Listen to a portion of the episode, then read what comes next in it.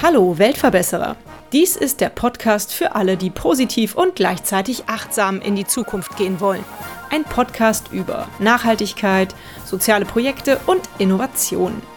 Abonniere doch unseren Kanal und verpasse keine weitere Episode des Weltverbesserer Podcasts.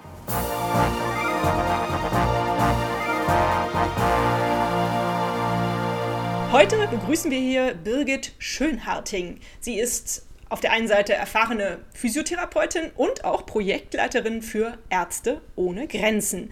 Und in dieser Rolle ist Birgit heute hier. Birgit war nicht nur in Äthiopien, Jordanien und dem Südsudan im Einsatz, sondern auch als Projektleiterin für Ärzte ohne Grenzen in der Ukraine und hat dort kriegsversehrten Patientinnen medizinische Hilfe zuteilwerden lassen. Mit ihrer umfassenden Erfahrung kann sie nicht nur eindrücklich von ihren Erlebnissen berichten, sondern uns auch einen tiefen Einblick in die beeindruckende Arbeit von Ärzte ohne Grenzen geben. In unserem Gespräch werden wir von Birgit erfahren, welche Herausforderungen sie in Konfliktgebieten überwindet, wie Ärzte ohne Grenzen nach Naturkatastrophen und während Epidemien Hilfe leisten und welche nachhaltigen Auswirkungen ihre Arbeit auf Millionen von Menschen hat, die ansonsten alleingelassen wären. Hallo liebe Birgit, Ärzte ohne Grenzen leistet medizinische Hilfe in Konfliktgebieten, nach Naturkatastrophen und während Epidemien, ich habe es gerade eben schon gesagt. Wie gewährleistet ihr eine medizinische Versorgung vor Ort in solchen schwierigen Situationen? Wie funktioniert das überhaupt? Ja, hallo liebe Birte. Erstmal ein ganz herzliches Dankeschön, dass du mich heute eingeladen hast und dass ich ein bisschen was über unsere oft komplexe, manchmal auch abenteuerliche, für mich aber auch ganz sicher sinnbringende Arbeit von Ärzte ohne Grenzen ein bisschen erzählen darf. Entweder sind wir tatsächlich schon in den jeweiligen Ländern, momentan sind das etwas mehr als ähm, 70 Länder auf der Welt und können daher uns relativ schnell einen Überblick verschaffen. Oder aber die Regierung, das Gesundheitsministerium ähm, fragt um Hilfe an oder berichtet über die aktuelle Situation. Dann werden in Gremien werden Beratungen abgehalten, werden schnelle Entscheidungen getroffen. Es wird geschaut, welche Konditionen dort herrschen.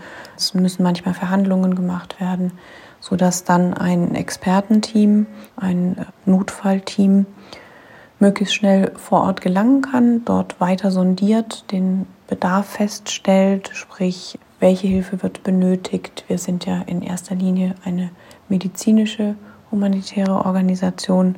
Wie viele Betroffene gibt es? Welche Hilfsgüter werden benötigt? Wie groß muss das Team sein? Welche Standorte eignen sich? Das Notfallteam beginnt dann auch möglichst schnell mit der eigentlichen Arbeit vor Ort und baut eben dieses Projekt auf. Und dann kommen nach und nach immer mehr Mitarbeiter von vor Ort dazu die so die ganz, ganz wichtigen Brückenbauer eigentlich zwischen unserer Organisation und den eigentlich Betroffenen dann auch darstellen. Darüber hinaus ist es dann ganz, ganz wichtig, dass wir logistisch gut aufgestellt sind. Ärzte ohne Grenzen hat an mehreren Standorten auf der Welt Logistikzentren aufgebaut, in denen wir unsere Materialien lagern, oft schon in so vorgefertigten Sets, die sich als gut bewiesen haben. Beispielsweise bei einem Cholera-Ausbruch ist es dann ähm, ein Zelt zusammen mit den Betten, mit dem Schutzmaterial, mit den ersten wichtigen Medikamenten und so weiter. Ähm, das ist dann alles schon vorgepackt, teilweise vorverzollt und kann dadurch natürlich auch sehr, sehr schnell in den Einsatz gebracht werden. Und das alles kann aber natürlich auch nur funktionieren, weil wir auf unseren finanziellen Hintergrund bauen können, also auf unsere Spendenbasis und die zusammen mit jetzt schon ähm, jahrzehntelanger Erfahrung macht es möglich, dass wir oft sehr, sehr schnell dort beginnen können, wo medizinische Hilfe vor allem benötigt wird toll. Wie schnell reagiert ihr? Also ich stelle mir das doch sehr aufwendig vor, aber du sagst, es ist gut vorbereitet. Also ihr habt da diese ähm, Container wahrscheinlich mit den Sachen, die ihr so braucht, irgendwo schon parat geparkt. Aber wie kann man sich das vorstellen? Seid ihr innerhalb von zwei Tagen da oder braucht es doch eine Woche? Oder ist das natürlich auch wahrscheinlich abhängig von den Regierungen vor Ort? Aber wie schnell ungefähr seid ihr dann da, wenn Hilfe gebraucht wird? Naja, das ist pauschal tatsächlich ein bisschen schwer zu sagen. Es kommt schon darauf an, wie weit das beispielsweise das Erdbebengebiet von einer großen Stadt weg ist, wie die Sicherheitslage aussieht, wie einfach die Menschen, die jetzt Hilfe benötigen, wie wir den Zugang bekommen zu denen. Aber wir versuchen schon in 48 Stunden mit dem Emergency-Team vor Ort zu sein und binnen weniger Tage die Hilfe, die wir dann anbieten, auch zumindest zu beginnen und ähm, aufzubauen. Toll. Super. Was mich immer zum Beginn so eines Gesprächs hier im Weltverbesserer Podcast interessiert, ist so ein bisschen der geschichtliche Hintergrund. Seit wann gibt es eigentlich Ärzte ohne Grenzen und wer hatte irgendwann die tolle Idee, das ins Leben zu rufen? Ja, tatsächlich konnten wir vor drei Jahren als Organisation unser 50-jähriges Bestehen feiern. Ärzte ohne Grenzen wurde 1971 als äh, Médecins Sans Frontières, Abkürzung MSF, in Frankreich gegründet. Und zwar von einer Gruppe Ärzten und Journalisten. Das ist insofern ganz spannend, weil das eigentlich bis heute unsere beiden Aufträge prägt. Zum einen wollen wir eben medizinische, humanitäre Nothilfe leisten und zum anderen spielt aber auch die sogenannte Témoignage, also die Augenzeugenberichterstattung, eine große Rolle.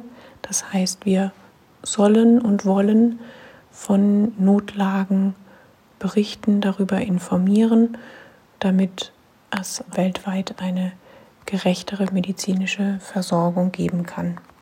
Von Frankreich ausgehend sind dann in den Folgejahren verschiedene andere Länder zu Ärzte ohne Grenzen dazugestoßen. Es haben sich neue Sektionen gebildet.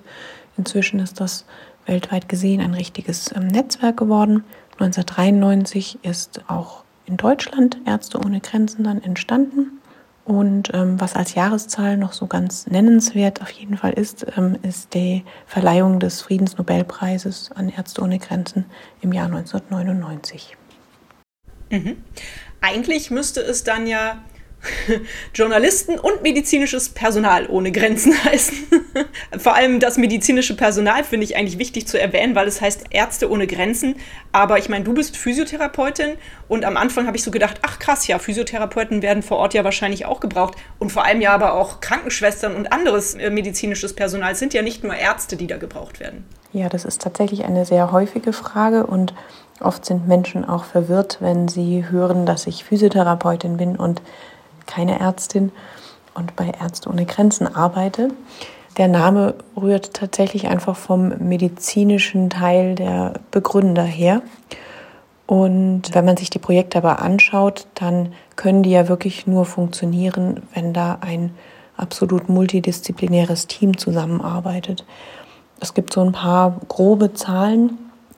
Es sind etwa 30 Prozent Ärztinnen und Ärzte, Ebenso 30 Prozent ähm, sind aus dem paramedizinischen Bereich. Das heißt, da sind Krankenpflegerschwestern, da sind Hebammen, da gibt es Apotheker und Apothekerinnen und äh, Psychologen. Da gibt es dann weitere 40 Prozent, die zu den logistischen Berufen gezählt werden. Ähm, das geht vom Fahrer über die Mechanikerin, jemand, der sich um die Finanzen kümmert, jemand, der die Mitarbeiter verwaltet und rekrutiert. Alles das zusammen ist eben ein, ein Team, was diese komplexen Aufgaben dann gemeinsam versucht zu erfüllen. Dabei sind wir sehr international aufgestellt.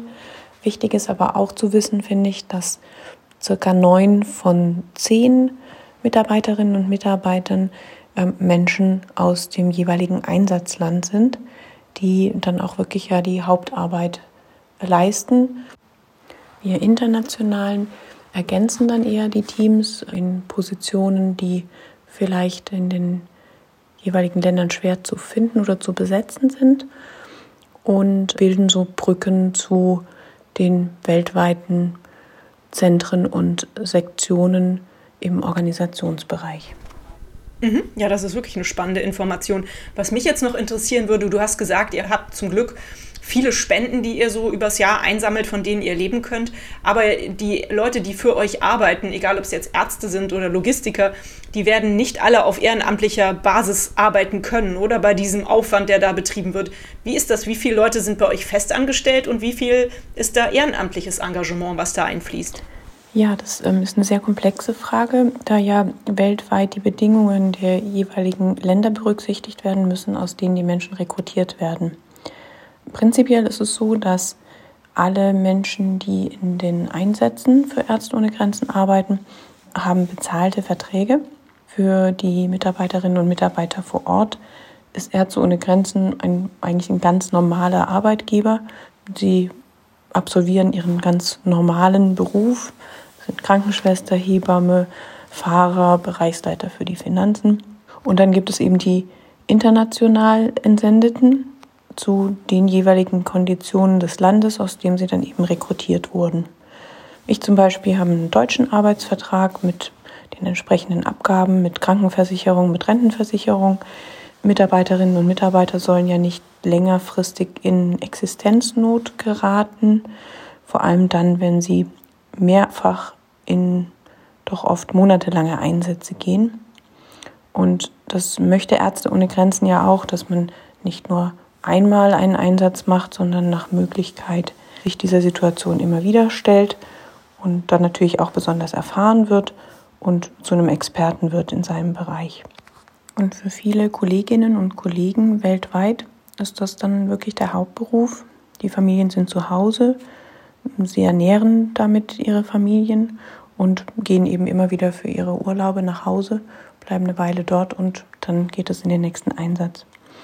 Für mich ist es also fast schon ein Luxus, dass ich diese Freiwilligkeit auch leben kann. Ich kann das machen und kann es mir aber aussuchen, ob mir das gerade passt oder nicht.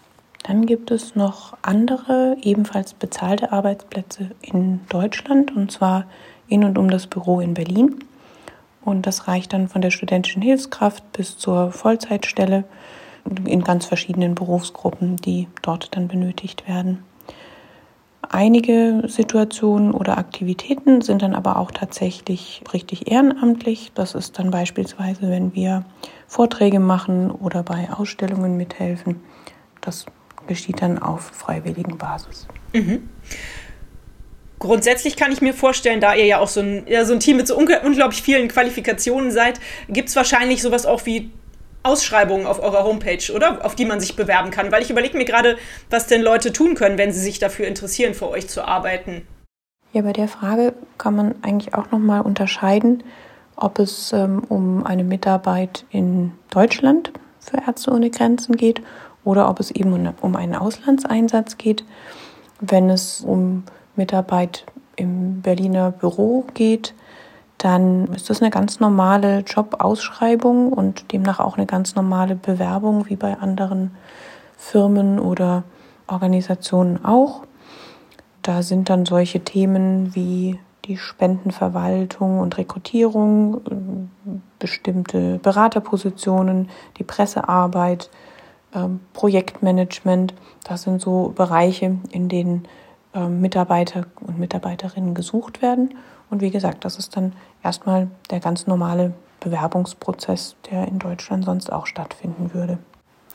Wenn es Interesse für internationale Einsätze gibt, dann läuft das Ganze eigentlich nach ähm, spezifischen Schritten und einem spezifischen Verfahren ab. Neben dem Interesse an humanitären Themen benötigt man eben auch einen beruflichen Hintergrund, der in unserem Bereich auch gesucht wird. Darüber informiert man sich am besten über die Homepage von Ärzte ohne Grenzen oder aber bei einem der verschiedenen Mitarbeiterveranstaltungen. Dort wird ziemlich genau berichtet, wie solche Einsätze abläufen, ähm, welche Voraussetzungen notwendig sind. Prinzipiell ist es normalerweise eine mindestens zweijährige Berufserfahrung. Es gehört natürlich ähm, Sprache dazu, mindestens Englisch, besser noch eine weitere Sprache, die weltweit auch äh, gebraucht werden kann. Es sollte eine gewisse Auslandserfahrung auch beruflich oder freiwillig schon vorliegen. Und natürlich ist auch sowas wie Teamfähigkeit spielt eine sehr große Rolle. Die Bewerbung erfolgt dann also in seinem Jobbereich ähm, für Ärzte ohne Grenzen in Allgemeinen. Man sagt also, man möchte helfen dort, wo es nötig ist und seine Expertise einbringen und eben nicht, dass man in das Land A, B oder C gehen möchte oder nur da, wo es warm ist oder nicht da, wo es Schlangen gibt. Also das ähm, sollte schon der Grundgedanke des humanitären Helfens sollte da durchdringen. Wenn das dann alles so passt, dann kommt man in den Mitarbeiterpool und dann werden Zeitpunkt und Dauer der Verfügbarkeit besprochen. Naja, und dann ein passendes Projekt gesucht und dann kann es eigentlich auch schon losgehen. Mhm. Darf ich fragen, wir befinden uns jetzt im Jahr 2024, im Februar. Wo seid ihr aktuell unterwegs? Also das ändert sich ja ständig auch ein bisschen, aber momentan sind es so zwischen 70 und 75 Ländern, in denen wir mit Projekten aktiv sind. Wow, ach, das kann man gar nicht so auf zwei, drei Punkte. Okay, krass. Ja, genau. Und ähm, dabei ist es uns auch ganz wichtig daran zu erinnern, dass es viele Krisengebiete auf der Erde gibt, die einfach nicht so in den Medien sind, die einem gar nicht bewusst sind, die ja aber deshalb auf keinen Fall, sondern eher mit Nachdruck nicht vergessen werden dürfen. Da ist momentan beispielsweise die Lage im Sudan zu nennen, wo seit April letzten Jahres schwere Kämpfe toben, die mehrere Millionen Menschen innerhalb des Landes und ebenfalls mehr als eine Million zur Flucht in die Nachbarländer, wie zum Beispiel in den Tschad, gezwungen hat. Und das sind dann oft auch noch Länder, ähm, wo sehr häufig bereits schon vorher eine kritische Lage mit mangelnder Gesundheits- oder Basisversorgung bestanden hat. Und dort bahnen sich dann weitere humanitäre Katastrophen an, von denen man aber oft nur ganz wenig hört, wo der Bedarf an Hilfe aber einfach extrem hoch ist. Länder wie Pakistan, Afghanistan dürfen nicht vergessen werden.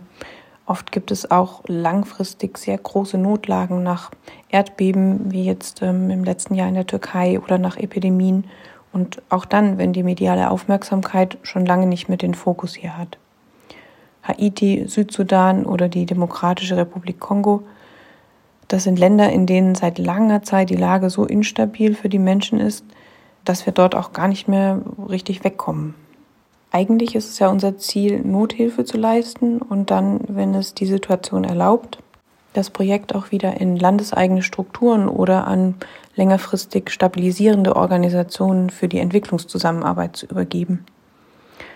Oft laufen aber Projekte wirklich über Jahre, weil sich die Gesamtsituation nicht so ändert, dass wir guten Gewissens die Menschen dort sich selbst überlassen könnten. Mhm. Nun warst du persönlich auch in der Ukraine. Das wäre jetzt auch ein Punkt gewesen, der mir so als erstes eingefallen wäre. Diese ganzen vergessenen Stationen habe ich tatsächlich auch so nicht auf dem Schirm gehabt, muss ich sagen. Wie war es für dich, in der Ukraine zu arbeiten? Kannst du da uns ganz kurz mal mitnehmen, was du da so gemacht hast? Ja, ähm, sehr gerne. Also das war natürlich irgendwie ein sehr besonderer Einsatz. Der Zeitpunkt war Ende 2022 und über die Presse hier hatte man natürlich schon den Eindruck vermittelt bekommen, dass dieser brutale Krieg irgendwie so nahe an uns herangekommen ist. Mein Projekt hatte zwei Standorte in Kiew und in Venezia, zwei Städte eher so im Zentrum der Ukraine. Und zu dem Zeitpunkt, als ich dort ankam, war es dort eigentlich relativ ruhig. Die kriegerische Hauptaktivität lag eigentlich an den Frontlinien eher im östlichen Bereich. Es begann dann aber genau so eine Woche, nachdem ich dort ankam, die großflächigen Luftangriffe in der gesamten Ukraine, die dann während meiner gesamten Zeit auch dort uns begleitet haben. Das hieß also vielfacher Luftalarm Tag und Nacht. Das war natürlich für mich etwas total Neues. Das habe ich so noch nicht miterlebt gehabt vorher. Und als ähm, eine meiner Aufgaben als Projektkoordinatorin ist es dann eben für die Sicherheit meines Teams zu sorgen. Und ähm, das war natürlich erstmal eine sehr große Herausforderung für mich. Welche Entscheidungen muss ich treffen? Welche Vorkehrungen muss man aktivieren? Unterbricht man die eigentliche Arbeit am Tag? Muss man Teammitglieder nachts aus dem Schlaf in den Keller schicken? Das alles waren keine leichten Entscheidungen die ich aber auch nie ganz alleine treffen musste. Man hat immer jemanden als Rückhalt, man wird mit Informationen versorgt, man hält Rücksprache mit der Landeskoordination oder mit ähm, den größeren Gremien in Europa und entscheidet dann letztendlich die großen Dinge auch zusammen. Inhaltlich gesehen war es auch sehr spannend. Ich bin ja eben sonst als Physiotherapeutin tätig und tatsächlich ging es dieses Mal dann auch um ein Rehabilitationsprojekt für Kriegsverletzte das ich in Gang setzen sollte und aufgebaut habe. Das beinhaltete zum einen die physiotherapeutische Behandlung, dann die psychologische Betreuung der Patientinnen und Patienten, die Sozialarbeit für die Wiedereingliederung der Verletzten in ihr nachfolgendes weiteres Leben und dazu dann aber auch die gesamte damit verbundene Rahmenbedingung, also das Schaffen von Möglichkeiten, wo wir Behandlung durchführen, die Zusammenarbeit mit den Krankenhäusern vor Ort, die Logistik, das Material, die Finanzplanung etc. Also ein sehr, sehr komplexes Aufgabenfeld, was mich aber auch sehr gereizt hat. Es gab eben eine massive Anzahl an Schwerverletzten mit Amputationen, mit schweren Knochenbrüchen, mit Nervenverletzungen, Verbrennungen, Diagnosen, die man hier in Deutschland jetzt nur wenig kennt oder wenig damit zu tun hat und die auch die sehr, eine sehr besondere Behandlung benötigen. Insofern war es wirklich medizinisch-fachlich auch eine große Herausforderung und ich konnte viel lernen. Neben allen Schwierigkeiten war es aber auch eine sehr bereichernde Erfahrung. Zusammen mit den Kolleginnen und Kollegen aus der Ukraine und den internationalen Mitarbeiterinnen und Mitarbeitern konnten wir ein ganz tolles Team bilden. Ich habe eine bewundernswerte Resilienz und Widerstandsfähigkeit der Menschen dort kennenlernen dürfen, wie sie unter ständig drohender Gefahr jeden Tag versuchen, das Leben zu leben und auch zu schätzen. Das war sehr beeindruckend und hat mich wirklich auch selbst gestärkt. Ja, aus jedem Projekt kann man also auch bei allen Schwierigkeiten immer ganz viel mitnehmen, lernt auch viel, lernt über sich selbst und wächst daran und wächst manchmal auch über sich hinaus. Und das ist auch einer der Gründe, der mich immer wieder dazu bewegt, wieder in ein Projekt ausreisen zu wollen. Mhm. Ja, da wollte ich nämlich eigentlich gerade nachfragen. Du hast da anscheinend irgendwo die, den richtigen Drive, irgendwie da etwas Positives rauszuziehen. Aber ich kann mir vorstellen, dass das ja auch eine starke psychische Belastung ist. Habt ihr da auch eine Betreuung für Menschen, die vielleicht da auf den ersten Moment nicht so gut mit klarkommen? Ja, auf jeden Fall ganz wichtig und auch in diesem Bereich wird für uns gesorgt. Wir haben eine 24-Stunden-Notfallnummer für akute psychologische Betreuung. Es gibt zeitweise für bestimmte Projekte gibt es sogenannte Flying Teams, die dann auch Besuche vor Ort abstatten.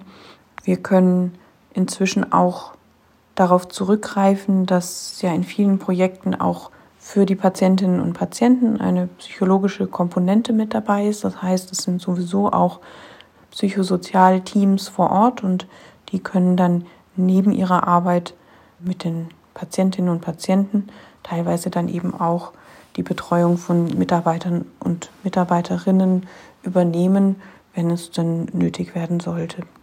Außerdem haben wir bei jedem Einsatz Vor- und Nachgespräche hier, ähm, sogenannte Briefings und Debriefings. Und besonders bei der Rückkehr wird da auch darauf geachtet, dass wir ein Gespräch mit einem Mitglied unseres ähm, Psychologenteams führen.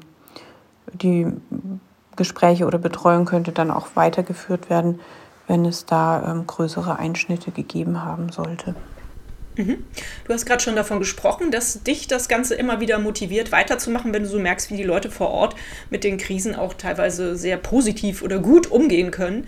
Mm, wie hast du denn aber eigentlich den Weg zu Ärzte ohne Grenzen gefunden? Was hat dich damals bewegt, mitzumachen? Ja, also ich ähm, war nach meiner Ausbildung schon des Öfteren in kleineren, zumeist privaten Projekten, vor allem in verschiedenen afrikanischen Ländern als Freiwillige unterwegs. Und irgendwie habe ich da schon Feuer gefangen. Und ich habe gemerkt, wie schön es ist mit meinem Beruf, ähm, ohne den zwingenden Einsatz von größerem Equipment oder großartigen Finanzen, allein so schon manchmal richtig viel bewegen und helfen zu können. Auf Ärzte ohne Grenzen bin ich dann bei einer Ausstellung gestoßen, wir machen eigentlich seit langer Zeit immer im Sommer eine Ausstellung in verschiedenen Städten in Deutschland und dort stellen wir so ein Camp auf, in dem die verschiedenen Bereiche unserer Arbeit ziemlich ähm, hautnah erklärt werden. Man geht zum Beispiel in ein aufblasbares OP-Zelt oder in ein Cholera-Zelt hinein, ähm, darf Material anfassen, das wir so auch in den Projekten nutzen. Ja, und wir als internationale Mitarbeiter erzählen eben dann auch von unseren Erlebnissen in den Einsätzen. Und bei einer solchen Ausstellung bin ich dann eben auf Ärzte ohne Grenzen intensiver aufmerksam geworden und habe mir einfach gedacht, dass es sehr schön wäre, ein Teil davon werden zu können. Dann habe ich mich beworben. Nach einer Weile hat es dann auch geklappt und jetzt bin ich schon zehnmal in den letzten zehn Jahren in einem Projekt eingesetzt worden. Toll. Was ist so die schönste oder bewegendste oder vielleicht auch verrückteste Erinnerung, die du an diese Zeit bei Ärzte ohne Grenzen im Kopf behalten hast? Oh, da gibt es tatsächlich für mich fast aus jedem Einsatz mindestens eine Geschichte, an die ich mich hm, noch immer besonders erinnere. Genauso wie man fast aus jedem Einsatz noch Kontakte zu anderen Kolleginnen und Kollegen hat, ähm, die sich dann manchmal sogar zu richtigen weltweiten Freundschaften entwickeln. Das sind unheimlich schöne Bereicherungen, die man da mitnimmt. Und ähm, naja, ich habe mir ja gedacht, dass diese Frage nach einer besonderen Geschichte wahrscheinlich kommt und habe jetzt mal die eines kleinen Jungen aus dem Südsudan gewählt, der mit einem Schlangenbiss zu uns kam. Man muss sich das so vorstellen, dass es dort oft keine Rettungsdienste und Notarztwägen gibt, die dann die Menschen ins Krankenhaus befördern. Oft hm, sind die Krankenhäuser damit so weit entfernt, dass es wirklich schwer ist, überhaupt an Hilfe zu kommen. Der Junge lebt so circa 40 Kilometer, glaube ich, von unserem Krankenhaus entfernt und beim Spielen im höheren Gras hat ihn eben eine Schlange gebissen. Dann wurde er von seinem Vater schnellstmöglich, teilweise zu Fuß, teilweise mit so einem Motorradtaxi, dann zu uns gebracht. Das hat aber trotz aller Bemühungen etwa zwölf Stunden gedauert und das kann bei einem Schlangenbiss eigentlich schon den Tod oder auf jeden Fall schwerwiegendste Verletzungen bedeuten. Der Junge hatte Glück und ähm, wir konnten ihm noch rechtzeitig Gegengift verabreichen. Dennoch wurde der Fuß mit der Verletzung ja so ganz extrem dick und hat sich dann auch noch entzündet, so dass er notoperiert wurde und dann wirklich wochenlang mit einem dann mehrfach operierten und ja, offenen Bein im Bett bleiben musste. Natürlich war er dadurch dann völlig verängstigt und traumatisiert und wir mussten so alle möglichen verfügbaren Register ziehen, dass wir ihn dann als Physiotherapeuten wieder auf die Beine bringen konnten. Aber dieser Moment, als er sich dann zum ersten Mal wieder getraut hat, wir haben ihn dann mit einem Ball und einem Luftballon gelockt, ja, dass er draußen wieder gegangen ist und äh, sich getraut hat zu spielen, der war einfach so großartig. Und dieses dann wieder vor Freude strahlende Gesicht des Jungen, das werde ich einfach wohl nie vergessen. Und wenn sowas gelingt, trotz dieser Umstände, dass man aus einer anderen Kultur kommt, eine andere Sprache spricht, eine andere Hautfarbe hat und dass man solche, so ein gemeinsames Verständnis findet. Das ist einfach richtig schön und dass daraus solche Ergebnisse entstehen können. Ja, das war also ein so ein Highlight-Moment, einer von vielen, die irgendwie sehr besonders waren. Ach, wie schön, das freut mich. Toll. Was würdest du denn sagen, was ist für euch als Ärzte ohne Grenzen aktuell so eure größte Herausforderung? Kann man da was sagen oder gibt es da vielleicht mehrere sogar?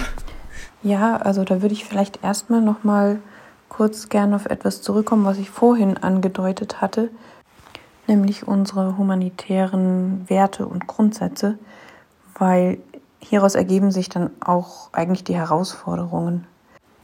Für uns gibt es drei grundlegende humanitäre Prinzipien. Das ist zum einen die Unparteilichkeit, das heißt, alle Menschen gleichberechtigt in Not zu unterstützen, ohne Diskriminierung aufgrund von Herkunft, Religion, Geschlecht, Hautfarbe. Und es bedeutet auch, dass der Zugang zu Menschen in Not gleichermaßen gewährleistet sein sollte. Als zweiter wichtiger Punkt steht die Unabhängigkeit. Das heißt nichts anderes außer dem äh, medizinisch-humanitären Bedarf soll vorgeben, wo und in welcher Art wir aktiv werden. Das heißt, keine Regierung, keine Konzerne können mm, dies bestimmen oder vorgeben. Und hierfür sind eben die Spenden aus äh, privater Hand so wichtig. Das heißt, viele Menschen geben uns im Namen der Gemeinschaft und der gemeinsamen Idee der Nothilfe den Auftrag, dort zu helfen, wo es nötig ist. Und als drittes, ähm, besonders in Konfliktsituationen wichtig, ist die Neutralität. Wir versuchen auf allen Seiten, also bei allen Parteien, Hilfe anzubieten für die jeweils betroffene Bevölkerung oder Gruppierung. Das sind also unsere Grundprinzipien und die werden eigentlich gleich auch schon zum Teil unserer großen Herausforderung, nämlich dass wir überhaupt danach handeln können. Das humanitäre Völkerrecht wird nämlich mehr und mehr missachtet. Die Genfer Konventionen sehen eigentlich vor, dass ähm, verletzte Menschen auf der Flucht, medizinische Einrichtungen und das dazugehörige Personal nicht angegriffen werden dürfen. Und wenn man sich aber so umschaut, dann wird das einfach mehr und mehr ignoriert, was unsere Arbeit schwer bis unmöglich macht. Wir sind ja unbewaffnet und eigentlich schützt uns nur unser Logo, also unsere humanitäre Kennzeichnung. Uns schützen die Verhandlungen der Bedingungen im Vorfeld und die Bekanntmachung unserer Projektstandorte. Wenn aber diese Schutzabkommen verletzt werden, dann geraten unsere Patientinnen und Patienten, unsere Teams und unsere Projekte einfach zu sehr in Gefahr und wir können unter solchen Umständen dann keine Hilfe mehr leisten. Ähm, das ist mit Sicherheit eine der ganz, ganz großen Herausforderungen. Dann gibt es noch ähm, natürlich so das Thema Flucht und Migration, das in immer mehr Regionen auf der Welt viele Menschen in katastrophale Situationen stürzt, aus denen sie dann auch sehr, sehr lange nicht mehr herauskommen und ein enormer Hilfsbedarf entsteht. Diese Fluchtbewegungen werden ja auch teilweise verschärft durch die Klimakrise und damit werden die in den kommenden Jahren vermutlich auch nicht weniger. Insgesamt bietet auch die globale Gesundheitspolitik nicht neue, aber eigentlich andauernde Herausforderungen, indem sie ein Ungleichgewicht produziert in Bezug auf Zugang zu medizinischer Versorgung, zu Medikamenten das ist weltweit einfach sehr ungleich verteilt und ja, das stellt definitiv auch eine große Herausforderung dar. Ja. Ich finde das manchmal auch ganz gut, dass wir auch hier in unserer westlichen Welt mal wieder so mit der Nase drauf gestupst werden, wie gut es uns hier eigentlich geht. Als du eben die Geschichte von dem Jungen mit dem Schlangenbiss erzählt hast, musste ich dran denken, wie schnell man hier Hilfe bekommt, wenn man den Notarztwagen ruft und der ist innerhalb von, ich glaube, da gibt es ja sogar so eine vorgeschriebene Zeit, innerhalb von zwölf Minuten muss der da sein oder irgendwie sowas. Und ähm, da in Afrika, in vielen Teilen Afrikas steht man dann einfach da und muss zu Fuß irgendwie meilenweit laufen, um zu einem Krankenhaus überhaupt kommen zu können, wenn man das denn schafft. Also da ist mal wieder der Punkt, wo wir hier in Europa ganz schön dankbar sein können für das, was wir hier haben. Ne? Ja, das sind dann auch immer wieder die Erlebnisse, die einen dann prägen und ähm, wenn man vor Ort in solche Situationen hineingeworfen wird, dann erlebt man das ja wirklich hautnah und das wollen wir dann eigentlich auch nutzen, um Menschen hier zu sensibilisieren und auf die Situation anderer Menschen aufmerksam zu machen. Ja. Ja, äh, schön. Vielen Dank, dass du das mit uns geteilt hast und uns jetzt mal so ein bisschen auf eure Herausforderungen hingewiesen hast, die ja immens sind.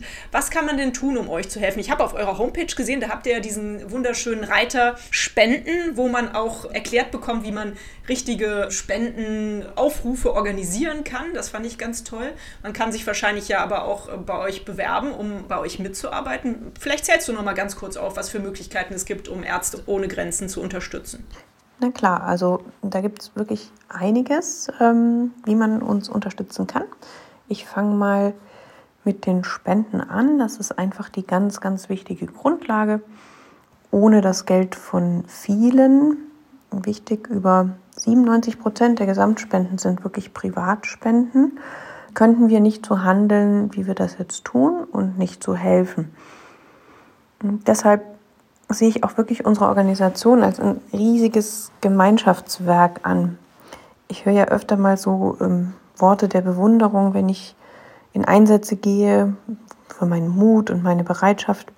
Aber wenn nicht jemand anderes bereit ist, von seinem Geld etwas abzugeben an uns, dann ginge das ja auch gar nicht, dass ich dorthin gehen kann. Also tragen ja alle, die sich daran beteiligen, mit wichtigen Faktoren zum Erfolg bei. Man kann also natürlich ganz einfach Einzelspenden oder auch Dauerspenden machen. Dabei sind wir besonders froh, wenn die Spenden zweckungebunden sind, sich also nicht auf ein Land oder ein Projekt beziehen, sondern dass man uns mit einer freien Spende das Vertrauen gibt, die Gelder dort einzusetzen, wo sie am nötigsten erscheinen. Man kann Spenden in der Schule sammeln, über Tombolas oder Kuchenverkauf oder Spendenläufe, die organisiert werden. Wir kommen dann auch manchmal in die Schulen und machen einen Vortrag und ähm, erzählen ein bisschen was über unsere Arbeit, sodass dann auch klar ist, was mit den Spenden geschieht. Ähm, es gibt Geburtstagsaktionen, Erbschaften, Firmenspenden. Es gibt inzwischen offizielle Marathons mit äh, Ärzte ohne Grenzen Teams, manchmal Konzerte. Der Fantasie sind hier wirklich fast keine Grenzen gesetzt. Für Interessierte, für Mitarbeiter, habe ich vorhin auch schon mal angesprochen, gibt es die Mitarbeiter-Infoabende. Die gibt es entweder live oder online, wo man eigentlich alle Informationen und ähm, Schritte für eine Bewerbung bekommt. Da erzählt dann eben auch eine Mitarbeiterin oder ein Mitarbeiter einer Berufsgruppe über die Arbeit im Projekt, damit man sich das alles etwas besser vorstellen kann. Das würde dann eben zum Bewerben für Mitarbeit in den Projekten führen. Und über die Möglichkeiten in Deutschland zur Mitarbeit in unserem Berliner Büro habe ich vorhin auch schon mal kurz was erzählt. Das sind ebenso die Bereiche, wo man uns unterstützen kann. Mhm, da gibt es also viele Möglichkeiten. Ich habe zum Beispiel auch eine Einstellung, wenn ich online einkaufe, geht ein bestimmter kleiner, kleiner, winzig kleiner, aber immerhin ein Prozentsatz meines Einkaufes an Ärzte ohne Grenzen. Da gibt es auch Möglichkeiten. Ja. ja, super. Das sind so Dinge, die merkt man ja eigentlich selbst so fast gar nicht. Und am Ende kommt trotzdem was rüber und ähm, sicherlich insgesamt eine große Spendensumme dabei raus. Genau. Nun sind wir ja hier im Weltverbesserer-Podcast. Ich finde ja, ihr seid eine Weltverbesserer-Organisation. Und ähm, meine Frage an dich wäre jetzt, da du ja auch einen guten Überblick über die Notsituationen auf der Welt hast, was muss denn eigentlich passieren, damit die Welt ein besserer Ort wird? Wenn du dir drei Dinge wünschen dürftest, was würdest du dir wünschen? Also ich hätte da erstmal so einen schönen idealistischen Wunsch, nämlich dass Kriege und Konflikte aufhören oder zumindest weniger werden weil, weil das ja zu so unglaublich viel Leid auf der Erde führt. Da das aber wahrscheinlich äh, zu irrealistisch ist, ähm, würde ich mir zumindest wünschen, dass in Kriegen und Konflikten das humanitäre Völkerrecht beachtet wird. Dass medizinische Einrichtungen weder für militärische Zwecke genutzt werden, noch zur Zielscheibe werden. Dass Patientinnen und Patienten und medizinisches Personal nicht unter Beschuss geraten, sondern dass Menschen, die Hilfe benötigen, einen sicheren Ort zur Behandlung finden können. Das ist das Mindeste, was man Menschen in dieser Situation anbieten sollte. Als zweites würde ich mir wünschen, dass wir alle gemeinsam die Klimakrise angehen, weil die Auswirkungen davon Menschen noch tiefer in Notlagen bringen können oder zur Flucht zwingen. Und das bekommen wir wirklich nur gemeinsam geregelt und nicht, wenn wir gegeneinander arbeiten. Und als drittes würde ich mir wünschen, dass wir alle nicht wegschauen, sondern uns immer wieder ganz bewusst auch in die Lage anderer versetzen und Menschen auf der Welt nicht vergessen, denen es schlecht geht und von denen wir vielleicht auch einfach nicht so oft etwas hören, die aber in einer ganz, ganz misslichen Lage sind wunderschöne Wünsche auf jeden Fall, ganz toll. Du hast es eben angesprochen, die Klimakrise, unter der wir ein bisschen, aber viele Menschen auf der Welt viel mehr leiden als wir noch. Mm, wie ist es mit äh, deinem persönlichen Engagement diesbezüglich? Lebst du im Alltag möglichst klimafreundlich und nachhaltig? Schaffst du das? Hm, also versuchen tue ich es auf jeden Fall. Ich glaube, das Schöne dabei ist, dass man an ganz, ganz vielen Ecken damit anfangen kann. Der eine versucht vielleicht sein Bad plastikfrei zu machen, die andere versucht das Autofahren zu reduzieren. ich versuche es, ich bin auf keinen Fall ein Umweltengel und allein schon durch meine Arbeit bei Ärzte ohne Grenzen produziere ich ja schon einen ziemlich großen CO2-Abdruck durch Flüge und ja, das ganze Reisen.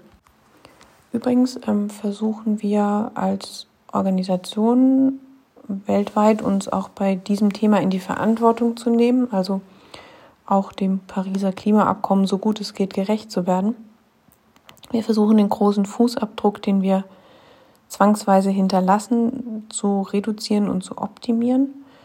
Wir haben inzwischen auch Teams, die sich ganz speziell mit diesem Thema der Nachhaltigkeit auseinandersetzen und Veränderungen in den Bereichen Transport, Mobilität, Energieversorgung und so weiter zu initiieren. So wie das anderen Unternehmen und anderen Organisationen auch vorgegeben wird. Mir persönlich liegt das Thema ganz sicher am Herzen. Ich bin froh, dass ich manches schon lernen und verändern durfte. An manchem scheitere ich sicher noch. Aber wie gesagt, das Gute daran ist ja, dass jeder mit irgendwas anfangen kann. Und dann bewegt sich ja schon auch irgendwas. Ja, super, das hast du schön gesagt. Birgit, weißt du schon, wo du als nächstes hingehen wirst, hingehen, hinfliegen wirst? Oder hast du da noch keine Aussicht aufs nächste Projekt? Also ich habe zumindest mal meine Verfügbarkeit für dieses Frühjahr angemeldet.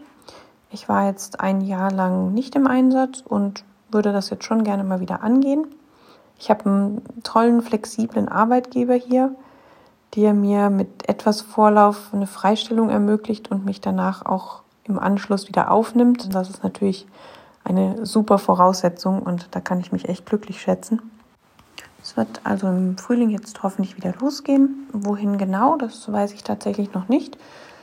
Das stellt sich oft auch erst mit einem Vorlauf von ein paar Wochen heraus.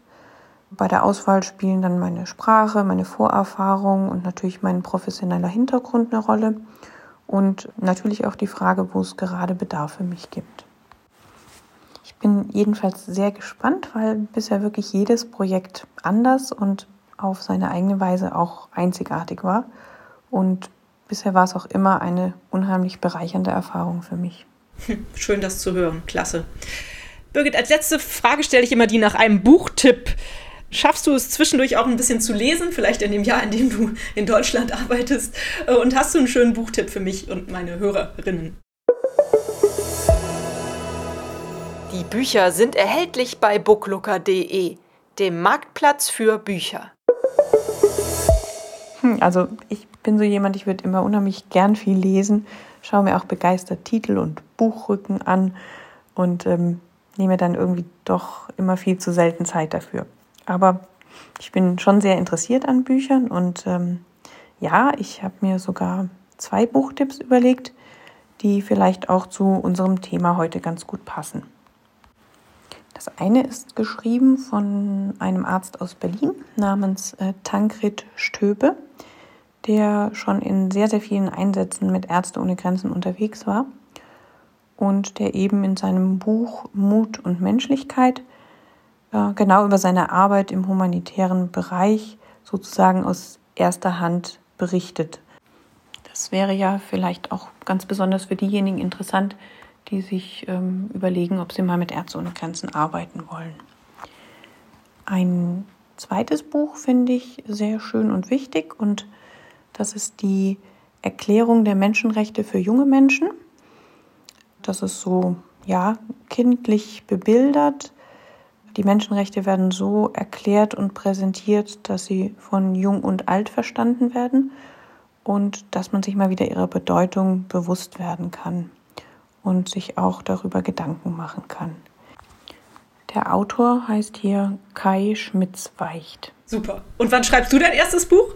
Ja, ich glaube, ich könnte so langsam schon auch ein Buch schreiben mit all den Geschichten, die ich schon so gesammelt und erlebt habe. Vielleicht wird es für irgendwas Kleines mal reichen. Ich, ähm, ich überlege. Wollte ich gerade sagen. Wenn du journalistische Hilfe brauchst, ich stehe gerne bereit. oh, und dann habe ich ähm, vielleicht noch einen Tipp oder Hinweis. Wer gern tiefer in unsere Themen bei Ärzte ohne Grenzen eintauchen möchte, ähm, dem sei auch unser eigener Podcast ans Herz gelegt. Der heißt ähm, Notaufnahme. Und da kann man eben auch nochmal wirklich mit vielen Details zu bestimmten Themen oder auch Ländern ähm, sich mehr Einblicke holen. Ich finde den Podcast wirklich sehr gelungen und kann den nur empfehlen. Auf jeden Fall. Also den empfehlen wir hier auch sehr gerne. Stelle ich auch gerne den Link hier in die Show Notes. Ja, liebe Birgit, dann bleibt mir eigentlich nur noch, mich ganz, ganz herzlich bei dir zu bedanken. Dafür, dass du uns Ärzte ohne Grenzen so plastisch vorgestellt hast, äh, dass du von deinen Erfahrungen berichtet hast. Ich fand es sehr spannend, das Gespräch mit dir.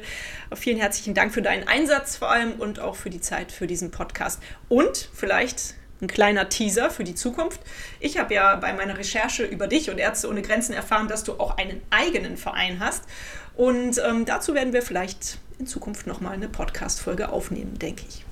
Ja, vielen Dank und äh, schön, dass du so gut recherchiert hast. Ich fahre da tatsächlich etwas zweigleisig und würde natürlich gerne auch nochmal zu meinem zweiten Thema ein bisschen was erzählen oder berichten.